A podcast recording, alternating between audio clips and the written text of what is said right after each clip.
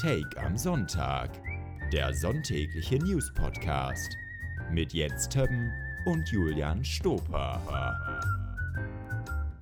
Und damit wünsche ich einen entspannten Sonntag und herzlich willkommen zu Take am Sonntag, der Flatwhite für die Ohren. Und auch heute werden wir über die für uns wichtigsten Ereignisse der vergangenen Woche sprechen, lachen und sie obduzieren. Und der Mann, der das Wir komplettiert und mir äh, heute mal wieder zugeschaltet ist, hat gestern am lautesten gegen die deutsche, deutsche Nationalmannschaft äh, im Olympiastadion gepfiffen. Guten Morgen, Jens Töppen.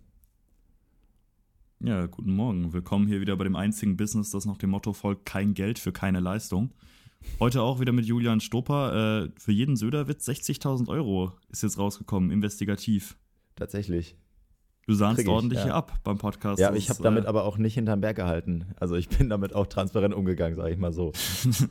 Stimmt, glaube ich. Ich glaube, es ist jedem, jedem aufmerksamen Hörer relativ äh, zügig aufgefallen, äh, dass wir damit nicht hinterm Berg halten. Auf jeden Fall wieder schön, heute wieder mit dir auf die Woche zu blicken. Und ich würde sagen, wir haben wirklich diese Woche äh, ja, wirklich äh, starke Themen. Also es Ey, ist wirklich, pickepacke voll, äh, wirklich.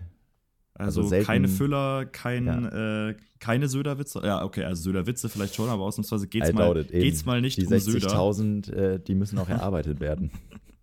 Alles klar, sehr gut. Ja, ähm, erarbeitet werden muss auch ganz viel in Großbritannien, denn äh, da starten wir diese Woche direkt mit unserem ersten Schock. Montag. Das größte Comeback seit Thomas Gottschalk wieder bei Wetten das. Und zwar ist David Cameron zurück in der britischen Regierung. Der soll jetzt nämlich der Außenminister werden für das Kabinett von Rishi Sunak. Äh, Cameron war vorher britischer Premier und maßgeblich für den Brexit verantwortlich, denn er hat damals das Brexit-Referendum überhaupt in Aussicht gestellt. Also er ja, hat damals gesagt. Sorry, den Wetten das Witz machen wir jetzt einfach jede Woche, oder? tatsächlich, tatsächlich hat Cameron, hat Cameron äh, das gewettet damals. Also ja. das war damals wette, eine große Wette, dass er nämlich gesagt hat, ich wette nämlich, dass wir nicht rausfliegen, dann muss ich mich nämlich nicht mehr mit dieser Diskussion rumschlagen. Cameron selber war nämlich gegen den Brexit. Ja, dumm gelaufen. Das Brexit-Referendum wissen wir ja mittlerweile, wie es ausgegangen ist. Und äh, ja, er ist dann rausgegangen. Auf ihn folgte dann Theresa May, dann kam Boris Johnson, dann kam Liz Truss und dann kam Rishi Sunak. Also Großbritannien wechselt da ja das öftere Mal ihre Premiers aus. es ähm, kam doch zwischendurch noch ein Salatkopf, oder? Der war doch auch noch dabei. Ein Salatkopf? Ja, hast du es nicht mitbekommen in der BBC? War das in der BBC? Da haben sie doch, oder irgendwer im britischen Fernsehen äh, hat gewettet, also das, das äh, ein Salatkopf aus Großbritannien, aus London, wettet, dass er länger überleben kann als Liz Truss im Amt. Haben die wirklich gewettet? Also sie haben geschaut, ja. ob Liz, ja, ob ein, ob ein Salatkopf oder Liz Truss länger überlebt. Und haben sie gewonnen? I guess. Ne, muss ja eigentlich. Muss ne? ja. ja. Naja, auf jeden Fall, ähm, wir haben eine relativ krasse Krisensituation aktuell eh bei der Regierung Sunak. Äh, Sunak gehört ja zu den Tories und die Tories hängen aktuell 20% hinter der Labour Party zurück in Umfragen. Im Januar 2025 wird gewählt und deswegen ja, versucht Rishi Sunak jetzt alles Mögliche, um irgendwie aus diesem Umfrageloch rauszukommen. Dazu gibt es eben noch andere Skandale. Abgeordnete wurden teilweise schon festgenommen von denen, ähm, oder es gab zumindest äh, ja, Anschuldigungen für sexuelle Übergriffe äh, gegen die. Und äh, ja, sind wir, sind wir schon in der katholischen Kirche angekommen in England? Nee, ich, ich weiß gar nicht, ob das, ob das schon, ob das später noch kommt, aber ich glaube nicht. Aber ähm, ja, die Tories haben auf jeden Fall eine relativ große Krise am Laufen und deswegen kommt jetzt eben ja, ein ehemaliger Premierminister einfach zurück wieder ins Kabinett und macht jetzt weiter. Ja, das ist irgendwie eine, eine dicke Rochade, die die da hingelegt haben oder die Rishi Sunak da hingelegt hat. Also die äh, Suella Braverman wurde ja entlassen, weil die, also die ist ja, ich weiß nicht, ob sie ultra rechts ist, aber sie ist zumindest mal am rechten Rand der Tories ähm, und äh, hat da jetzt relativ viel, oder sie hat oft Alleingänge gewagt. Gerade rhetorisch hat sie immer wieder von äh, Tsunamis gesprochen, die auf England zukommen, wenn die Flüchtlinge ähm, übers, übers Meer nach oder wie auch immer nach England kommen. Äh, und hat jetzt zuletzt auch wieder einen Alleingang gewagt und das war dann zu viel. Und ähm, jetzt wurde eben dieser James Cleverly in das Amt von der Braverman gehoben und Cameron übernimmt jetzt das Amt des Außenministers, also auch quasi das Amt, ähm, das für die Beziehungen mit Europa zuständig ist. Was ja irgendwie dann auch wieder ironisch ist, dass der Mann, der dafür verantwortlich ist, dass, dass äh, Großbritannien nicht mehr Teil der EU ist, jetzt wieder mit der EU verhandeln wird. Ähm, mir macht das ehrlich gesagt so ein bisschen Hoffnung für Deutschland. Kann Armin Laschet doch noch Kanzler werden? Ja, das, kann das, das wäre, gehoben werden. Das wäre halt jetzt so genau die Frage. Also es stimmt ja schon, also Braverman hast du absolut recht. Ähm, vielleicht noch zwei Sachen zu Braverman selber. Die hat Arbeitslosigkeit oder nicht Arbeitslosigkeit, sondern Obdachlosigkeit als Frage des Lebensstils bezeichnet. Und ähm, das könnte auch von Kubicki kommen, ehrlich gesagt. Ja, oder von Jens Spahn. Aber und äh, Migration ist äh, eine existenzielle Krise für Großbritannien, sagt sie. Also daran hängt wirklich die Existenz von Großbritannien ab. Allerdings, ähm, ja, wir reden hier vom gleichen Land, äh, das am Mittwoch daran gescheitert ist, äh, ihre Geflüchteten nach Ruanda äh, zu verlagern. Also das hat dann äh, der Gerichtshof gekippt. Ähm, ja, insofern also äh, schon mal interessante Persönlichkeit dort. Und dann hast du absolut recht, auch was Cameron selber angeht, denn es ist sehr ungewöhnlich, dass der überhaupt jetzt da reingehoben wird. Er steht selber nämlich deutlich weiter links eigentlich als Sunak. Er steht für den Status quo der britischen Politik, anders als jetzt der Wandel, den ja Sunak eher zeigen möchte. Ähm, und er hat in entscheidenden Fragen wie halt dem Brexit eine andere Meinung. Er hat Sunak öffentlich kritisiert, erst vor kurzem für den Stopp des Ausbaus einer Hochgeschwindigkeitsstrecke von Manchester nach London war das, glaube ich. Und er ist China-freundlich gewesen damals noch 2015. Auch das ist ja nicht mehr so en vogue. Also auf gut Deutsch, es hätte sehr, sehr viele gute Gründe gegeben, David Cameron nicht äh, jetzt wieder ins Kabinett zu holen, aber sie haben es halt trotzdem gemacht. Ja, also äh, was jetzt immer, wenn man sich so ein bisschen damit beschäftigt, heißt es auch immer aus Großbritannien, äh, dass jetzt die Grown-ups zurückkommen, also die Erwachsenen. Ähm, ich finde es jetzt in dem Zusammenhang ein bisschen, ja, nicht zynisch, aber naja, maybe slightly sexist, äh, dass jetzt die, eine Frau mit Braverman äh, als Nicht-Erwachsene quasi damit äh, degradiert wird äh, und eben der erwachsene Cameron, der Mann, kommt jetzt zurück ich verstehe, was damit gemeint ist. Die Konservativen, die Leute, die man kennt, sind jetzt wieder da. Ähm, Wer, wenn wir jetzt auch wieder auf Deutschland blicken, auch vielleicht ein Modell für uns, einfach wieder so ein bisschen ein wohliges Bayern-Gefühl mit Andy Scheuer wieder in die Regierung bringen, äh, fände ich gar nicht schlecht. Äh, da weiß man wenigstens, dass nichts kommt. Also, oder dass zumindest in Bayern die Autobahn ausgebaut wird. Man, man erwartet es zumindest gar nicht. Ja, ja eben. Ist, das ist ähm, ganz praktisch. Aber generell muss ich aber sagen, oder Peter Altmaier, Peter Altmaier zurück. Ich will wieder äh, ich will wieder Haut sehen zwischen Socke und Hosenbein bei Markus Lanz. Das will ich wieder sehen. Ich habe aber generell, muss ich sagen, äh, dann doch relativ wenig Emotionen, was Cameron angeht. Äh, auch wenn wir das full-blown mitbekommen haben mit dem Brexit, ähm, habe ich da gar nicht so viel Emotionen. Irgendwie. Ja, also Emotionen würde ich jetzt auch nicht zwingend sagen. Vielleicht eine Sache noch zu den Grown-Ups. Ich hatte, glaube ich, bei der Zeit war das gelesen, dass ähm, die Grown-Ups halt häufig auch einfach diese sehr ähm, trockenen Politiker genannt werden. Also diese Politiker, die eben keine Populisten sind, sondern die halt wirklich einfach versuchen, ihre Politik halt zu machen und also irgendwie beispielsweise Merkel oder sowas wäre wahrscheinlich auch ein Grown-up oder so. Ähm, ja. Oder deswegen, Gerd Schröder. Ich bin auch ja, ein alter Mann.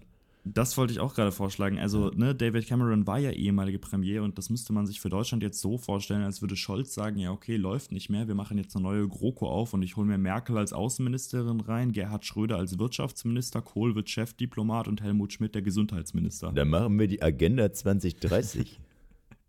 Jetzt mal vor, Digga, einfach, einfach 100% russisches Gas für die Energiewende in Deutschland. Na, da hätten wir gar keine Probleme mehr. Wir würden nie mehr frieren. naja. Ja, gut, ähm, äh, keine Probleme mehr. Darüber kann man auf jeden Fall nicht sprechen, wenn es um unser nächstes Thema geht. Dienstag. Es gibt Meldungen, die sind erwartbar und man könnte, mental, man könnte sich mental auf sie vorbereiten. Und dann liest man sie und ist trotzdem frustriert. Äh, so auch heute, beziehungsweise am äh, Dienstag. Der nächste Bahnstreik kommt. Schon in der vergangenen Woche deutete Klaus Weselski, ähm, die Älteren werden sich erinnern, der Chef der Gewerkschaft Deutscher Lokomotivführer, kurz GDL, äh, genau das an. Im Interview mit der Augsburger Allgemeine sagte er, die Bahnbeschäftigten haben die Messer gewetzt. Ähm, könnte auch von Gerd Schröder kommen, ja. Die Bahnbeschäftigten, ja, die machen, das ist reinste Säbelrasseln. Ähm, ja, und drohte mit Streiks und so sollte es auch kommen. Am Mittwoch von 18 Uhr oder von Mittwoch 18 Uhr bis Donnerstag 22 Uhr wurde gestreikt äh, an allen Stellen bei der Bahn. Und Jens, da muss ich ganz ehrlich sagen, keiner musste so leiden wie ich.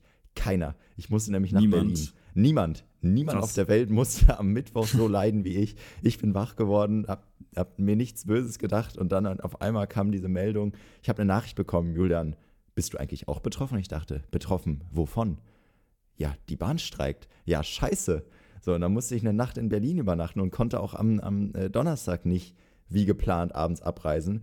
Und da muss ich sagen, was eine Scheiße. Die haben gerade an dem Tag die Verhandlung begonnen. Wie kann man nach einem Verhandlungstag anfangen zu streiken? Das ist, das ist eine Kinderkacke. Das, das ist, so, ist du, tatsächlich. Das ist doch frech, so eine Babykacke, ja. ja. Das ist wie so ein Baby, das sich, das so keinen Bock auf Diskussion hat. So, so, nee, will ich nicht und sich auf den Boden setzt. Was ja, soll das also, denn? Kündigt das doch an. Man das kann vielleicht der Fairness halber, der Fairness halber, wenn man irgendwie der GDL auch ein bisschen Credit geben möchte, kann man natürlich sagen, die GDL hat das letzte Mal 2021 gestreikt. Der Streik, der jetzt im Sommer war, war von der EVG, also von einer anderen Gewerkschaft. Ähm, und äh, das muss man sich so vorstellen, dass die GDL immer dann streiken kann, wenn der Vertrag ausläuft. Das heißt, die können nicht einfach random entscheiden, dass sie jetzt streiken, auch wenn das manchmal so wirkt, ähm, sondern das letzte Mal war eben 2021. Und 2021, äh, man wird sich erinnern, war eben vor der Inflation oder zumindest vor dem russischen Angriffskrieg und äh, den damit steigenden Energiepreisen und der damit einhergehenden Inflation etc. Das heißt, äh, ja, die GDL fordert vor allem, dass sie für diese Inflation jetzt eine Kompensation bekommen. Sie wollen eine Pauschale von 3000 Euro, sie wollen weniger Stunden arbeiten und auch noch 11% mehr Gehalt, glaube ich. Ich glaube, insgesamt 555 Euro im Monat wären das dann mehr. Ähm, also ja, das äh, sind auch saftige Forderungen, die die auf jeden Fall haben. Ich bin aber voll bei dir, dass das nicht geht, dass man mit Forderungen in eine Verhandlung geht und bevor die Verhandlungen überhaupt richtig begonnen haben, einfach direkt schon streikt. Ja. Ja, was soll das? Also ich meine, guck mal, ich sehe die, die, die Jungs und Mädels von der Bahn. Ich sehe die. Ich, ich sehe die Probleme und ich sehe, dass die natürlich mehr verdienen. Das ist völlig fein. Ich bin, ich finde Arbeitskampf gut, das ist völlig vernünftig aber gib mir doch Zeit. Also, das ist halt, ich meine, ich war jetzt zum ersten Mal wirklich so full-blown betroffen. Äh, also, ich musste mir richtig Gedanken machen äh, um meine Reise und ich hätte gerne zumindest mal so ein, ein paar Tage Vorlauf gehabt. Also, das hätte mir schon wirklich geholfen äh, und ich glaube, super vielen anderen Reisenden aus, äh, auch. Aber ich muss auch sagen, ich bin zum ersten Mal von Köln nach Berlin mit der Bahn pünktlich gereist. Pünktlich, hm. sechs Minuten Verspätung. Das ist, das ist fast eine Zeitreise. Das also ist tatsächlich eher selten, ja. Ja, und da, ähm, also wenn es nur mit Streiks so geht, dann gerne mehr, aber das äh, glaube ich nicht. Ähm, ja, ja äh, also glaube ich, glaube ich, glaube ich leider auch nicht. Aber weitere Streiks sind ja auf jeden Fall jetzt denkbar, gerade auch in der Vorweihnachtszeit. Ähm, man kennt ja Weselski und es ist ja auch Weselskis letzter, wahrscheinlich seine letzte Tarifrunde. Also das nächste Mal werden, wird man sich über jemand anderen aufregen, aber das heißt für Klaus Wieselski halt auch, er muss jetzt irgendwie noch ähm, ja, sein Zeichen noch weiter hinterlassen. Klaus Wieselski sagt selbst gegenüber der GDL, also gegenüber seinem eigenen Verein im Interview, ähm, ich bin das bekannteste Gesicht der Bahn. Und also ja, stimmt, Hat stimmt recht, schon ja. irgendwie. Bis auf also, das Hässliche, das zu spät kommt. Da, da, nach dem hässlichen Gesicht der Bahn ist er das bekannteste sicherlich. Ja, das, ähm, ja, und ich glaube, Volker Wissing darf man jetzt auch nicht mitzählen an der Stelle, aber ähm, ja, also das, das stimmt auf jeden Fall. Das heißt, Wieselski wird wahrscheinlich wirklich nochmal alles geben und dass weitere Streiks kommen, ist relativ wahrscheinlich. Ich, ich finde auch äh, interessant, also ich meine, das merkt man jetzt natürlich an mir, sonst, ich glaube, wir haben jetzt ein, zwei Mal schon über Streiks hier mal gesprochen und wir waren auch immer relativ solidarisch, aber das ist nicht nur ein Gefühl bei mir, dass es jetzt reicht. Also nicht nur die Zeit schreibt, langsam nervt es. Also auch die Presse ist mittlerweile genervt. Wahrscheinlich einfach, weil die ganzen, äh, weil die ganzen Kolleginnen und Kollegen selber mit der Bahn reisen müssen und da merken, mhm. ja, ich komme ja sonst nicht pünktlich, jetzt kann ich nicht mal losfahren. Ähm, die, die Bahn kommt ja aber auch so ein bisschen den äh, Forderungen entgegen. Ähm, sie bieten 11 Prozent mehr Lohn, ein, eine Inflationsausgleichsprämie und sowas. Das wird ja alles angeboten. Ähm, eine Laufzeit von 32 Monaten, gefordert sind 12 Monate. Ähm, Deswegen verstehe ich ehrlich gesagt nicht ganz, äh, warum man jetzt direkt zu, zu, solchen harten Mitteln greift, beziehungsweise so kurzfristig und wie so eine Kurzschlussreaktion wirkt das ja, weil es ist ja irgendwie gar nicht nötig. Also es ist ja nicht so, dass die Bahn sagt, nee, gar keinen Bock auf Verhandlung. Äh, da wird ja aufeinander zugegangen. Und Wieselski wurde im Interview bei Phoenix gefragt, ähm, was denn jetzt oder welche Forderung jetzt bestreikt wird oder was denn jetzt mit Nachdruck da mit dem Streik bewirkt werden soll. Äh, ja, wir wollen einfach nur unsere Messer zeigen und so, also da, da, so gar nicht konkret, ja, ja. alles ist mir wichtig. Ja, schön, Bro. Absolut. Also ich glaube, dass es ein gewisser Missbrauch auch ist, den Wieselski da macht. Das glaube ich relativ klar. Es ist auch klar, dass sowohl die Bahn als auch Wieselski nicht ihr Verhandlungsangebot schon auf den Tisch gelegt haben. Also die zeigen jetzt erstmal beide so ihr Minimum bzw. Maximum Ähm, aber klar, die werden noch aufeinander zugehen und das wird uns äh, wahrscheinlich dann echt noch die nächsten Wochen über begleiten. Wobei man sagen muss, dass äh, während Volker Wissing die Bahn ja so ein bisschen behandelt wie so ein Kind beim Wandertag, das äh, immer Nasenbluten hat, dass man einfach so mitschleifen muss. Irgendwie so, boah, mega mhm. nervig. Äh, behandelt Wieselski das ja wirklich wie sein eigenes Baby. Ich weiß, wer hat das? War das der Spiegel, der geschrieben hat, äh, Wieselski ist der letzte Fan der Bahn? Das Irgendwer weiß ich nicht, das? aber ich könnte es mir, mir gut vorstellen. Aber ja. ja. auch nicht wirklich der Bahn, sondern eher der, der, der Lokführer an der Stelle. Der Lokführer. Boah, eine ganz kurze Bahngeschichte.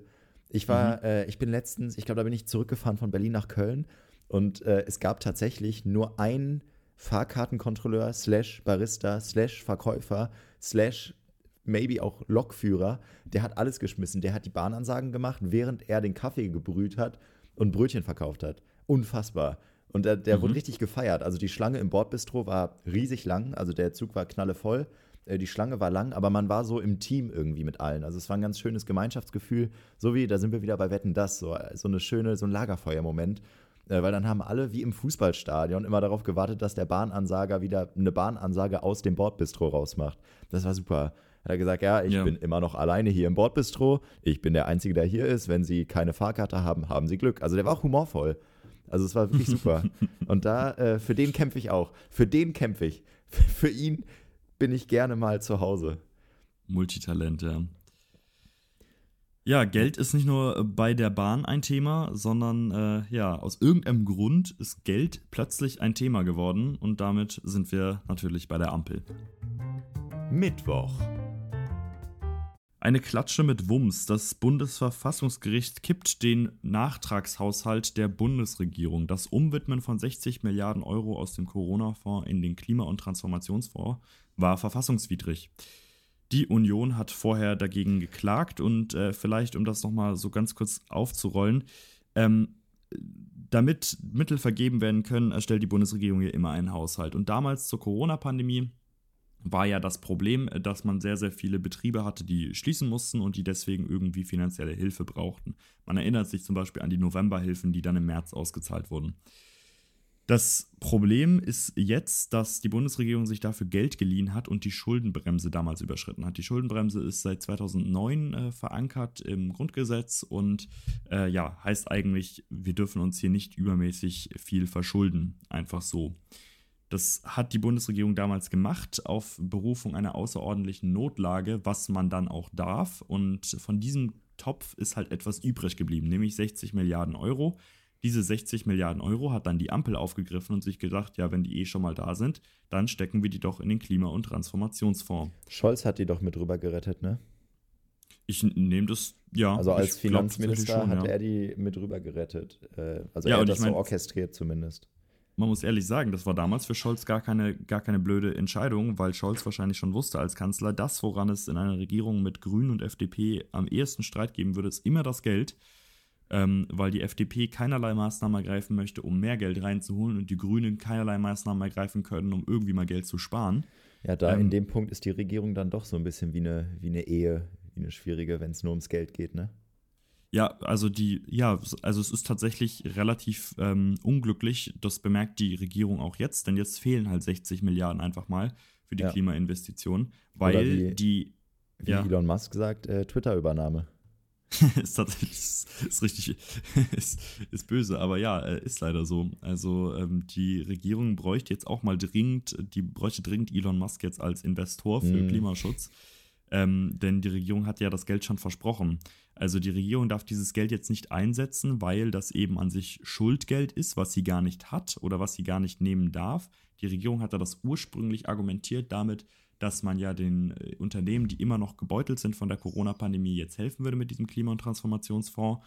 Das heißt, dass das Geld ja immer noch an Unternehmen wandern würde zur Unterstützung. Das fand Karlsruhe allerdings zu unpräzise und deswegen, ja, äh, geht das jetzt doch nicht durch. Ja, äh, Du wolltest was also, sagen? Ja. ja, also das ist halt, ähm, mir geht gerade ehrlich gesagt so ein bisschen auf den Sack, dass es jetzt immer heißt und immer betont wird, ja, zum Glück funktioniert der Rechtsstaat. Da sieht man wenigstens, funktioniert der Rechtsstaat. Ja, unser Politiksystem funktioniert. Ja, ist natürlich schön, ist natürlich trotzdem beschissen, dass wir jetzt vor einem äh, Scherbenhaufen liegen, äh, und dass das einzige, das, ich, man kann es ja nicht als Klimaschutzprojekt bezeichnen, aber das einzige, was irgendwie noch irgendwas mit den Grünen zu tun hatte. Also das, das Einzige, wo nicht mal die Grünen was für können, dass es darüber geschleppt wurde und dass keine normale Politik gemacht wird, keine normale Klimapolitik, dass das jetzt auch noch weg ist.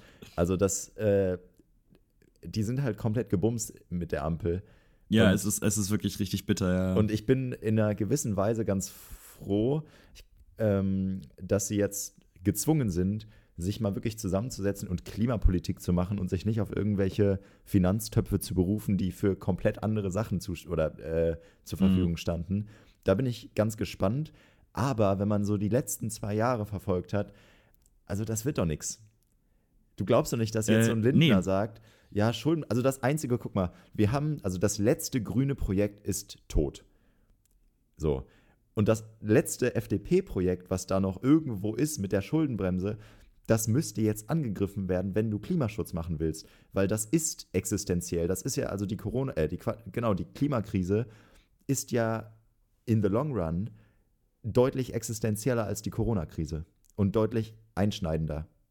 Ja. Und deswegen äh, wäre es da gegeben, diese Schuldenbremse aufzulösen oder generell einfach das Prinzip der Schuldenbremse in Frage zu stellen, aber dann ist die FDP komplett mittellos und das wird sie nicht machen, weil die ja denken, dass, dass ihr scheiß Kampf für die Schuldenbremse noch äh, irgendwie sie in der Regierung oder auch in zukünftigen Bundestagen hält. Also das ist ja eine beschissene Situation. Das ist so vertrackt und mittlerweile bin ich auch an dem Punkt, dass ich sage, ja, dann bitte lasst es doch. Also das, wenn du, wenn du es nicht hinbekommst, zusammen irgendwie zu regieren und irgendwie nicht mal einen Nenner findest, das, dann macht es doch keinen Sinn, weiterzumachen. Ja, also es gibt ja viele, die jetzt auch schon titeln, so ja, ist das jetzt der komplette Bruch der Ampel und das ist, wie du gerade auch schon gesagt hast, jetzt nicht super unwahrscheinlich. Einmal das letzte gefehlte Projekt der FDP war relativ sicher Philipp Rösler 2011. Ähm, und die Schuldenbremse damals, muss man aber sagen, wurde halt auch von einer Zweidrittelmehrheit halt beschlossen. Und das Problem ist ja auch gar nicht die Schuldenbremse per se, sondern ehrlicherweise hat die Bundesregierung halt einfach Scheiße gebaut. Ich finde persönlich, Klar. man könnte durchaus ja, aber das ist jetzt, Geld. Sorry, also ja, natürlich hat die Bundes, äh, bevor, Entschuldigung, äh, ja. ja, die haben, das ist natürlich beschissen, sich darauf zu berufen und jetzt, also das war ja wirklich, man ist da ja blind reingeschlittert in diese Situation. Das hätte man ja sehen können. Also das ist jetzt ja nicht so, dass es äh, super überraschend ist, äh, dass wenn da geklagt wird, dass das auch durchgehen kann, diese Klage. Ähm, aber äh, ja, führ erstmal deinen Punkt zu Ende. Entschuldigung. nee, also ich wollte eigentlich nur darauf hinaus. Also die Schuldenbremse wurde ja damals von einer Zweidrittelmehrheit auch beschlossen ähm, und an sich ist die kein so super beschissenes Instrument, weil sie kann ja umgangen werden im Falle einer außergewöhnlichen Notsituation. Und die hätte halt gesagt, für den Klimaschutz ja. festgestellt werden müssen. Wenn man das jetzt machen würde, immer noch, dann könnte man sich immer noch das Geld holen. Auf der anderen Seite ist es natürlich auch richtig zu sagen, ähm, diese 60 Milliarden waren halt einfach sehr praktisch für die Ampel, weil man dadurch sich nie über Geld so krass streiten musste, wie das eigentlich nötig gewesen wäre. Ne? Man konnte dann sagen, hey, wir kippen das jetzt in die Chipfabrik und die Deutsche Bahn soll auch noch ganz viel Geld bekommen und die Baubranche soll Geld bekommen und ja, bei, äh, bei den Heizungsgesetz von Habeck, ach so, ja, ähm, ja, die Leute wollen sich keine Wärmepumpe einbauen, ach, dann gießen wir einfach alles zu mit Geld und äh, was weiß ich, weißt du, einfach, es wurde einfach alle Probleme, die man irgendwie auf einer ideologischen Ebene auch hatte, mit Geld zugeschüttet. So, und jetzt heißt es, es gibt einfach kein Geld mehr. Und dazu kommt dann auch noch von deiner Seite, ähm, richtig, Lindner, für Lindner ist die Schuldenbremse, ähm, die steht auf jeden Fall. Es wird auch keine neuen Schulden geben.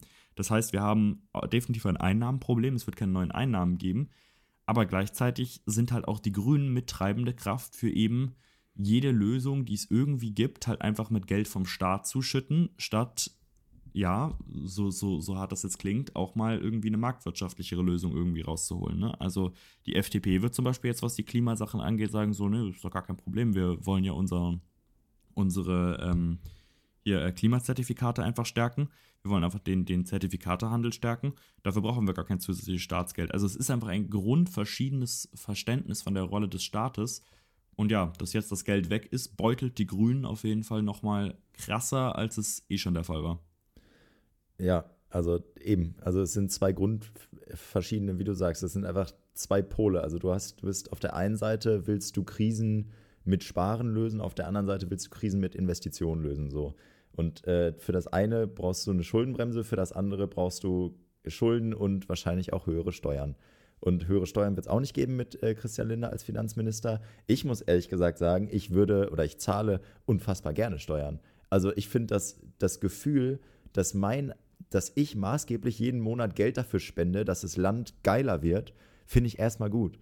Aber dann will ich auch Leute haben, die damit kompetent umgehen. Und ich habe gerade überhaupt nicht das Gefühl, dass diese Regierung damit irgendwie kompetent umgeht, weil es ja gerade, das ist so ein bisschen, also ich habe ich hab überhaupt nicht GroKo-Vibes äh, oder Merkel-Vibes, aber mit Merkel hattest du ja so ein bisschen so ein Stillstandgefühl oder zumindest das Gefühl, dass es nicht besonders progressiv weitergeht oder sich nicht besonders weiterentwickelt, aber wenigstens alles so bleibt und irgendwie wird man nicht davon genervt. Jetzt geht es nicht weiter, weil sich alle hassen und alle sich gegenseitig blockieren und keine vernünftige Politik gemacht wird und ich werde noch damit genervt. Also, also es funktioniert nichts und weißt du, und, und ich krieg's mit. Ich werde davon berührt und das, das stört mich. Mhm. Also das, das ist eine komplett beschissene Situation und ich würde mir so wünschen, dass es dafür politische, vernünftige Diskussionen gibt und Lösungen äh, oder Diskussionen, die geführt werden und Lösungen, die gefunden werden. Aber das, die letzten zwei Jahre zeigen, dass es ja nicht anscheinend nicht möglich ist in dieser Konstellation. Über eine Sache würde ich an der Stelle auch noch gerne reden, nämlich über die Union selber als größte Oppositionspartei. Ich glaube, man kann mittlerweile, die Linke hat diese Woche ja ihren Fraktionsstatus verloren. Das heißt, die konnte man eigentlich schon davor getrost vergessen, hat man, glaube ich, auch regelmäßig, die AfD sowieso.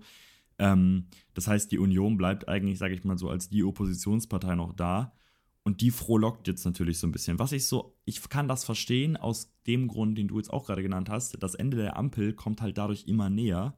Und die Union denkt sich halt so, haha, so jetzt, den haben wir es nochmal richtig gezeigt. Auf der anderen Seite muss ich auch sagen, so rein aus so einer ähm, realen Welt heraus, also aus den mhm. Folgen, die das jetzt bedeutet, ja. ist das einfach super weiß, beschissen. Also das ja. ist richtig beschissen. Und die Union hat jetzt auch angekündigt, Friedrich Merz hat angekündigt, sie wollen jetzt auch gegen den Doppelwumms klagen. Der Doppelwumms ist natürlich nur der äh, der, der Scholz-Name, äh, der Wirtschaftsstabilisierungsfonds, also 200. Das wäre richtig lustig, wenn die gegen den Namen einfach nur klagen wollen. So die 100 Milliarden, das ist okay, aber wir finden den Namen einfach richtig scheiße. Genau, es geht da ja um die äh, 200 Milliarden sind es ja, glaube ich. 200 Milliarden für Energie- und Strompreisbremse und dagegen wollen sie jetzt auch klagen, ob das rechtens war.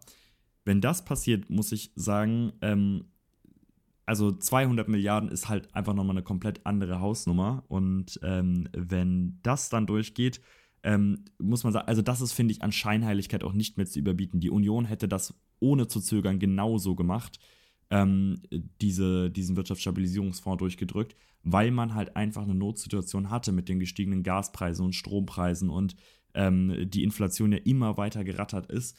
Ähm, man die Industrie ja auch nicht komplett abwürgen wollte, der Verbraucher immer höhere Preise hatte und dass die Union sich jetzt hinstellt und ähm, mehr oder weniger sich da denkt, Krise kann auch geil sein. Äh, wir ja, machen jetzt einfach ja. so, äh, wir klagen jetzt einfach gegen alles von dieser Ampel, bis sie irgendwann zerfällt, egal was das dann letztendlich für die Menschen bedeutet, die halt auch im Land leben, finde ich tatsächlich ziemlich eklig.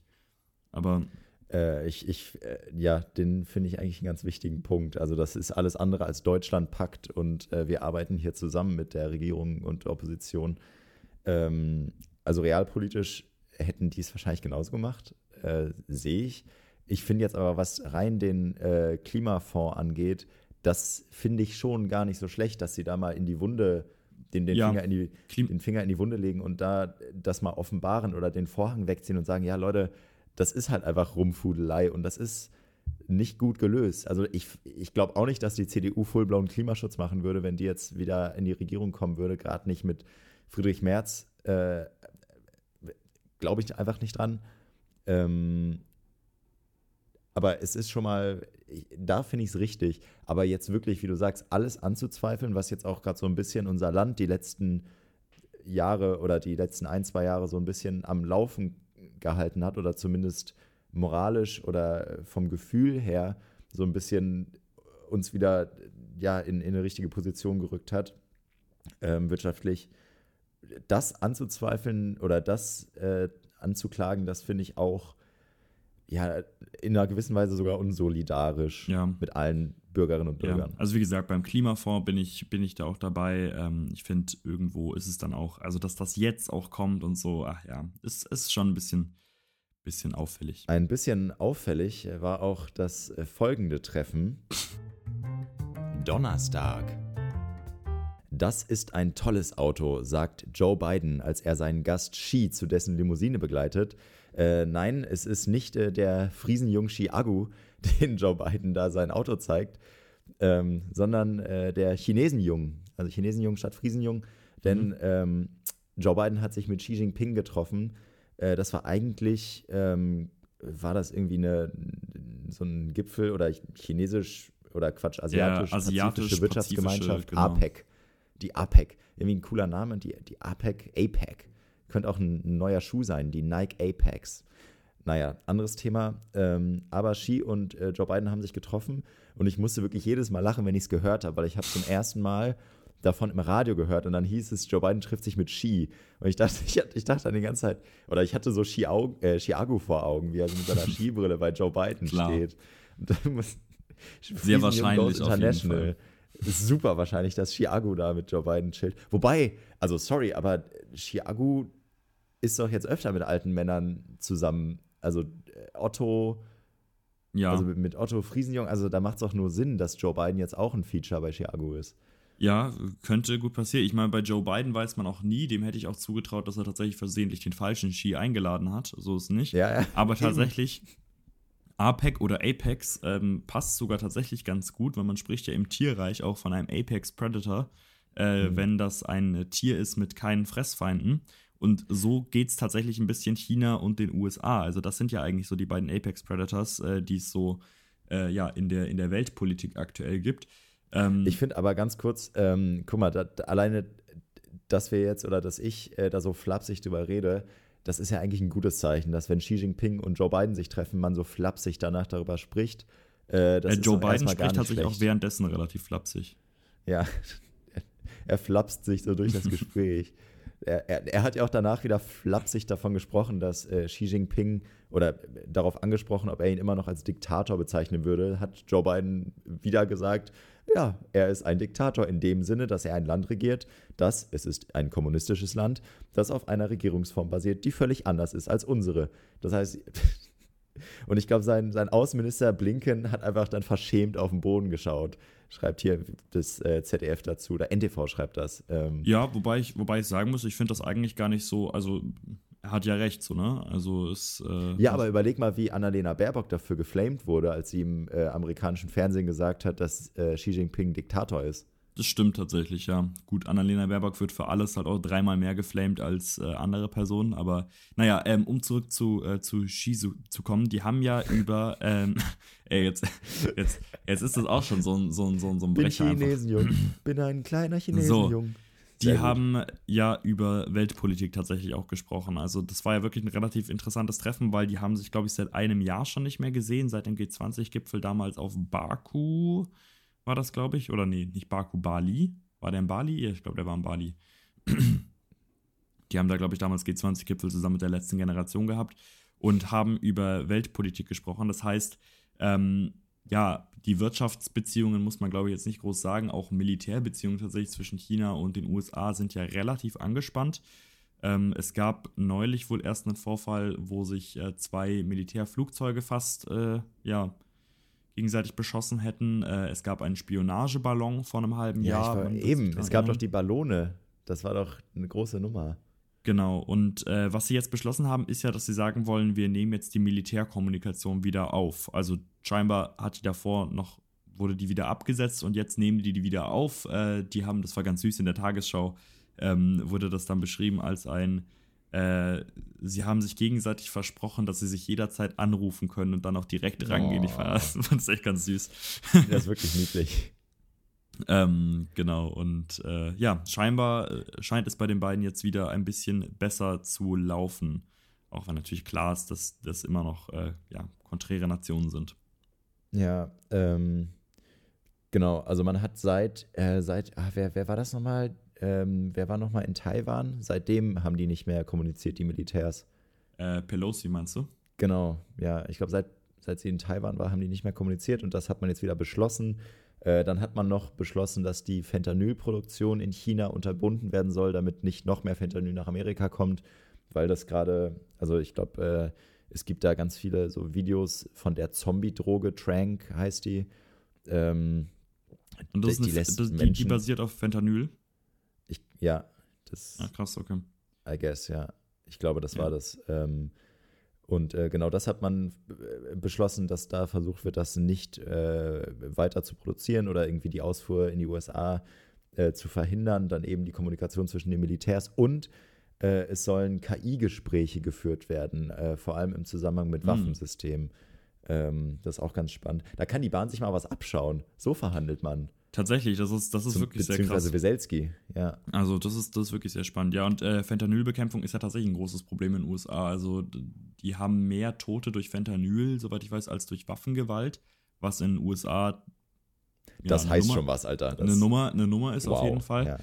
Ähm, und ja, also Fentanyl, also ich wusste tatsächlich nicht, dass das mit dieser Zombie-Droge einhergeht, aber es gibt ja auch bei dieser Zombie-Droge gibt es ja auch ganz viele Videos im Internet davon, wie die Menschen halt einfach ja irgendwie so vor sich Zusammenklappen, ja. vor- zusammenklappen, vor sich hin vegetieren oder sowas oder wie Joe Biden sagen würde, normaler Arbeitstag. Ich wollte gerade zur Arbeit gehen. Also das ist wirklich so, also das ist wirklich gerade ganz, ganz, ganz gefährliches Halbwissen. Ich meine aber, das ist es. Das ist dann halt so, dass die Menschen, wenn die das nehmen, also erstmal zerfetzt das die Haut bis zum Knochen, also das brennt einfach Löcher irgendwie in die Haut. Okay, Leute, okay, so Ähm, schlimm ist es dann doch nicht bei beiden, aber Ja, noch, nee, nee, das nicht, aber die Menschen klappen dann mit dem, mit dem Oberkörper nach vorne, können sich gar nicht mehr halten, aber stehen noch und gehen. Also das, das ist völlig verrückt, deswegen wird die eben Zombie-Droge genannt. Das ist ganz, ganz schlimm. Ähm, und ja, also ich, ich glaube jetzt nicht, dass das der größte Wurf dieses Treffens war. Ich glaube, es ist einfach wichtig, diese Bilder zu haben, die um die Welt gehen, äh, dass der Westen äh, in, in, als, mit Joe Biden als Repräsentant ähm, mit ähm, China spricht und äh, dass die Kommunikation da funktioniert scheinbar. Und dass man sich gegenseitig über Autos austauschen kann, ist ja auch nett, dass man da über so seichte Ja. Themen redet. ja, das fand ich, fand ich auch einen süßen Moment. Es war nicht das Süße einzige. Momente. Ich wollte gerade sagen, es war ja Süße nicht das Momente, einzige. ja. Süße Momente gab's auch Freitag. Freitag. Ich weiß nicht, ob ich von süßen, äh, süßen Momenten äh, sprechen würde am äh, Freitag, aber Erdogan kommt nach Berlin. Ähm, also äh, tatsächlich ist Joe Biden nicht der Einzige, der einen Diktator empfangen hat diese Woche, ähm, sondern auch Olaf Scholz in Berlin. Ähm, ja, er hat Erdogan empfangen, den äh, türkischen Präsidenten, und äh, allein das war schon natürlich ziemlich umstritten in Anbetracht der ganzen Situation gerade im Nahen Osten, da Erdogan Israel einen faschistischen Staat nennt und ihm auch das Existenzrecht eigentlich nur so, ja, pff, mäßig zuspricht, sage ich mal. Also er hat es schon eher so indirekt angeteasert, so ob es Israel überhaupt braucht, so als Staat. Ähm, ja, das fand natürlich der Großteil der Öffentlichkeit nicht besonders lustig. Natürlich fand auch Israel das nicht besonders lustig, dass äh, Erdogan jetzt hier nach, äh, nach Berlin kommt. Aber ähm, Scholz hat ihn trotzdem empfangen und ich habe mich bei der Vorbereitung so ein bisschen gefragt, hatten wir das Thema nicht schon vor drei, vier Wochen, als der Emir von Katar ähm, nach Berlin gekommen ist? Weil auch dort die Debatte ja eine, eine sehr ähnliche war zumindest. Ja, ja, also du hast recht. Also ich, ich musste nicht direkt dran denken, aber jetzt, wo du es sagst, natürlich sind da Parallelen. Aber ich habe irgendwie das Gefühl, dass man dem, vielleicht liegt es auch am süßen Namen, einfach Emir. Also es ist ein süßer Name, der Mhm. Emir von Katar. Vielleicht liegt es daran, dass man dem irgendwie wohlgesonnener ist, weil ich habe bei Erdogan jetzt nicht das Gefühl, dass man da happy war. Und auch, also da ist jetzt, glaube ich, auch nicht so besonders viel rumgekommen. Ich bin komplett underwhelmed von diesem Treffen. Äh, was viel spannender ist, hat die Bild nämlich berichtet, äh, kaum zu Hause hetzt Erdogan gegen Deutschland. ähm, ja, und zwar hat er gefordert, dass äh, Zehntausende äh, palästinensische Geiseln freigelassen werden sollen von Israel. Äh, ziemlich interessant. Und äh, Bild schreibt, brisant, weiter warf Erdogan der Bundesregierung vor, Teil einer Kreuzritter-Imperialistenstruktur zu sein. Zitat, äh, das habe ich leider bei meinem Besuch gestern Abend auch festgestellt, polterte er. Ich habe das beim Präsidenten gesehen und bei dem anderen auch. Der andere, das ist kein geringerer als Olaf Scholz. Abschätziger geht es kaum. Bei dem anderen? Einfach der andere. Scholz ist einfach der andere. Erdogan zu Gast bei dem anderen. Das, Ich glaube tatsächlich, Scholz umgibt mittlerweile so ein Vergessensfeld. Das heißt, man kann sich auch nicht mehr an ihn erinnern. Also das Oh mein ist Gott, mittlerweile ja. so. Äh, so ein bisschen wie die Medusa. Also Ja, wenn Scholz dich anguckst, vergisst du auch. Es ist, äh, Scholz ist tatsächlich äh, laufendes, äh, ja, äh, ja. Laufendes Vergessen. So, so ja. Mir Erdogan, wollte, Erdogan hat äh, noch eine Sache, Bild schreibt, Bild schreibt auch, ähm, dass Erdogan gesagt habe, beide hätten während der Auf, äh, beide hätten während der Auf, ist ein Schreibfehler. Bild hat einen Schreibfehler gemacht. Eigentlich heißt es, ich, ich, zitiere einfach, beide hätten während der Aufeinandertreffen, ist es kein Schreibfehler, laut Erdogan die ganze Zeit nur über die Hamas gesprochen. Mega nervig. Wieso wollen die die ganze Zeit über die Hamas sprechen? Was soll ja, das? ich fürchte deswegen, weil die beiden nicht das gleiche Verständnis von der Hamas haben, weil halt Scholz sagt, das ist eine Terrororganisation und ähm, Erdogan sagt halt, es sind halt Friedenskämpfer. Also ja, genau die Friedenskämpfer deswegen, kann er sogar beim Namen nennen, die kennt er, das sind nicht die anderen. Ja, das Problem ist tatsächlich, dass, wie du schon gesagt hast, ja überhaupt nichts dabei rumgekommen ist. Also ursprünglich war ja das Kalkül seitens Scholz zu sagen, wir müssen mit der Türkei weiter reden. Das stimmt ja auch, das hätte man aber auch per Zoom machen können. Ähm, weil wir die Türkei brauchen als Vermittler, sowohl im Nahen Osten als auch äh, vor allem bei Ukraine, Russland. Das ist ja auch erstmal prinzipiell richtig. Gleichzeitig ist halt die Frage, man bietet Erdogan natürlich auch einfach irgendwie eine Möglichkeit, sich zu inszenieren, indem man ihn nach Berlin einlädt. Und dann kommt ja gar nichts dabei rum bei diesem Präsenzgespräch. Weißt du, da gibt es keine Zugeständnisse, da gibt es kein Ja, man könnte ja auch bla bla bla. Erdogan hat sich auch auf Nachfrage von DPA-Journalisten nicht konkret dazu bekannt, zum Existenzrecht von Israel. Ja, also ob das so klug war in der aktuellen Entscheidung oder was heißt klug? Ich finde, es war unnötig einfach. Also es hat auch nichts du mit kannst Symbolik ihn aber nicht, Also ich glaube, das, das Signal wäre aber schlimmer gewesen, wenn du ihn ähm, ausgeladen hättest. Also die, die, ich glaube, das ist seit sehr, sehr langer Zeit geplant, aber wenn du ihn jetzt ausgeladen hättest, das wäre, glaube ich, auch nicht richtig. Also es, dann, dann würde auch Deutschland vorgeworfen, dass man nicht versucht, jeden Kanal zu nutzen, um irgendwo irgendwas zu erreichen. Äh, deswegen finde ich es schon richtig, den Mann herzuholen, auch wenn das äh, arschteuer war. Also war ein riesen Sicherheitsapparat, der da aktiviert wurde. Ähm, ganz hohe Sicherheitsstufe. Ähm, in Berlin war alles, glaub, da waren, glaube ich, die Schotten dicht. Ähm, aber klar, also ist natürlich super enttäuschend, dass da irgendwie nichts nach außen zumindest ähm, bei rumkommt. Ja, also mal gucken. Vielleicht äh, hilft das ja auch über den Long Run hinweg irgendwie diplomatische Beziehungen aufrechtzuerhalten, aber jetzt erstmal war das irgendwie ein ziemlicher Fail, dieses Treffen ein ziemlicher Fail, äh, der, den haben wir auch am Samstag. Samstag. Jetzt will OpenAI Sam Altman wieder zurück. Tatsächlich. Ähm, es gab nämlich zuerst die Meldung, dass OpenAI, also das ist das äh, Unternehmen hinter ChatGPT, Sam mhm. Altman gefeuert hat. Und jetzt soll der Sam Altman wieder zurückgeholt werden, weil man gemerkt hat, ja, wir befinden uns ohne dem im freien Fall. Also das Gegenteil von Twitter quasi. Also äh, OpenAI befindet sich im freien Fall ohne den CEO und Twitter fällt frei mit CEO. Ja, ähm, durch den CEO, ja. Durch den CEO. Erstmal war ich ein bisschen enttäuscht von der Bildmeldung, dass sie einfach titeln, jetzt will OpenAI Sam Altman wieder zurück. Ich habe ehrlich gesagt sowas, an sowas gedacht wie entweder wir sind KI oder KI-Mann wieder da oder ohne Altmann sehen sie alt aus. Mhm. Ja äh, oder peinlich Rauswurf von KI-Firma. Ähm, also sie wollen Sam Altman wieder zurück, ähm, weil sie gemerkt haben, es läuft nicht ohne den. Und ähm, jetzt führen sie wieder Gespräche. Ja, ist auch Altman. so ein bisschen komisch gewesen. So. Also ich finde es ja schön, dass wir jetzt auch über einen äh, Altmann reden, nachdem wir da vorher über vier alte Männer gesprochen haben. Sehr gut. ähm, nein, also äh, es war ja alles so ein bisschen komisch, weil der Aufsichtsrat ihn ja offensichtlich am Freitag einfach aus heiterem Himmel entlassen hat, begründet mit unehrlicher Kommunikation gegenüber dem Aufsichtsrat. Ähm, und gleichzeitig wurde auch ein anderes Mitglied, nämlich äh, Brockmann, äh, aus dem Aufsichtsrat ja, rausgeworfen. Das sind beides ehemalige Gründer eben auch von OpenAI. Äh, ja, und beide wussten auch nicht so richtig, warum eigentlich, also was jetzt irgendwie der Grund war und äh, warum sie da jetzt aus diesem Rad rausgeworfen wurden.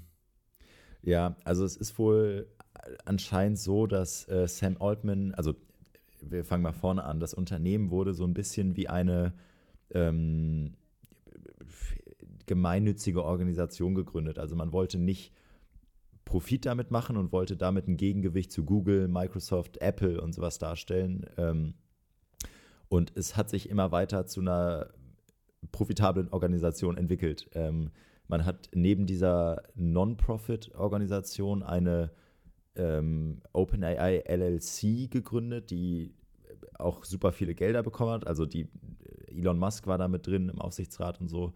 Ähm, also die haben sehr viel Geld verdient und sehr viel Geld eingenommen, sehr viele Investoren äh, gewonnen und der Sam Altman, der so ein bisschen das Gesicht von ChatGPT ist oder von OpenAI, der wollte das noch weiter kommerzialisieren und ähm, weiter ins Risiko gehen, was die Entwicklung von ChatGPT und so angeht und von KI.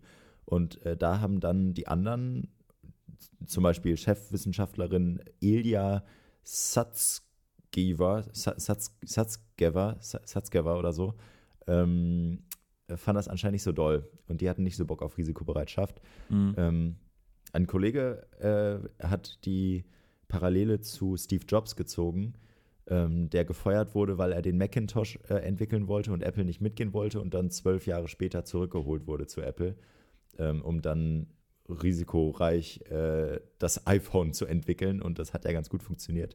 Äh, ich weiß jetzt nicht, ob Sam Altman, ob man da den Vergleich, ob der überhaupt geboten ist, äh, weil ich glaube, KI hat dann doch eine andere Sprengkraft als ähm, ein elektronisches Gerät, äh, das erstmal nicht denken kann.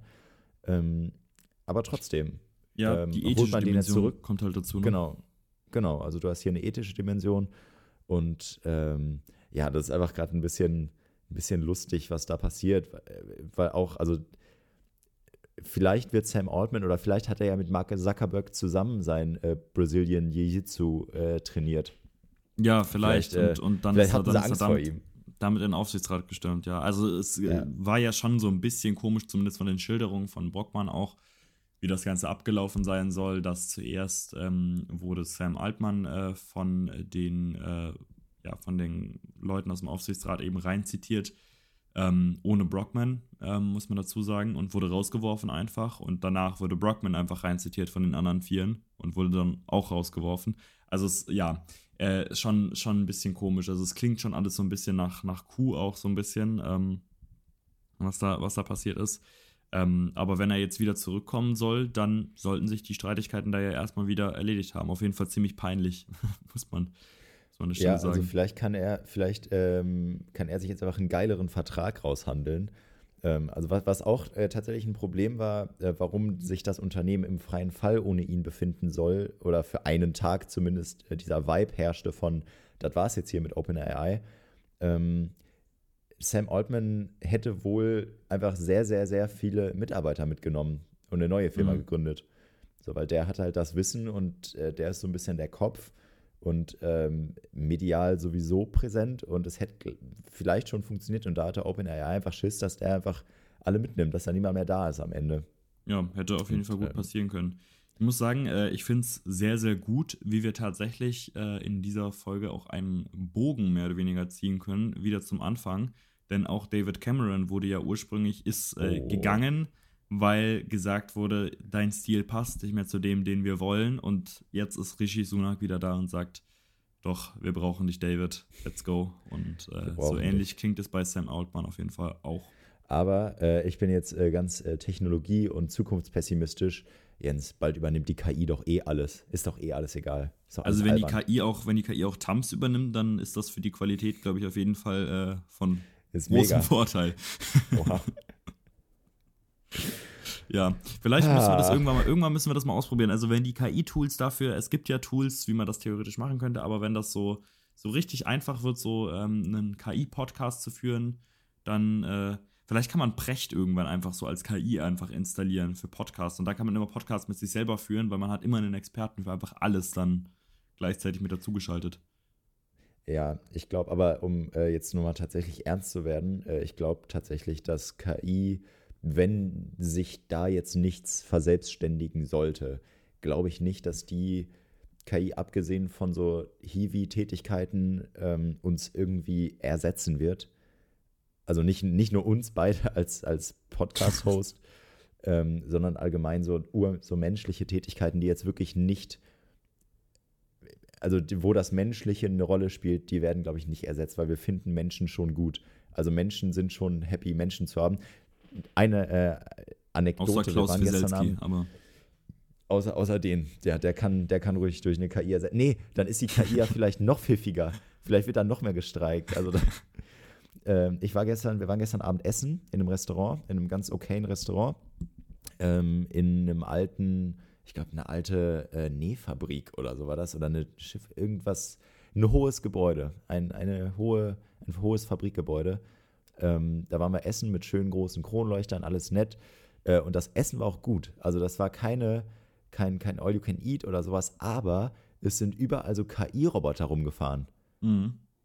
die das Essen an den Tisch gebracht haben und da mussten die Kellner nur noch das Essen vom Tablett oder von diesem Roboter runternehmen und auf den Tisch stellen. Und das fand ich so befremdlich. Ich fand das so scheiße. Also ich hab's gehasst. Ich hab's auch gehasst, dass diese ähm, Servierroboter oder diese Tablettroboter im Katzendesign waren. Die hatten gut. vorne so einen Bildschirm und das waren, das waren so Katzenaugen und eine, so eine Katzenschnauze mit Härchen und die hatten so Öhrchen. Und ich fand das so scheiße. Warum eine Katze? Was hat eine Katze denn mit Essen bringen zu tun? Oder mit Gewicht tragen? Was soll das? Ja.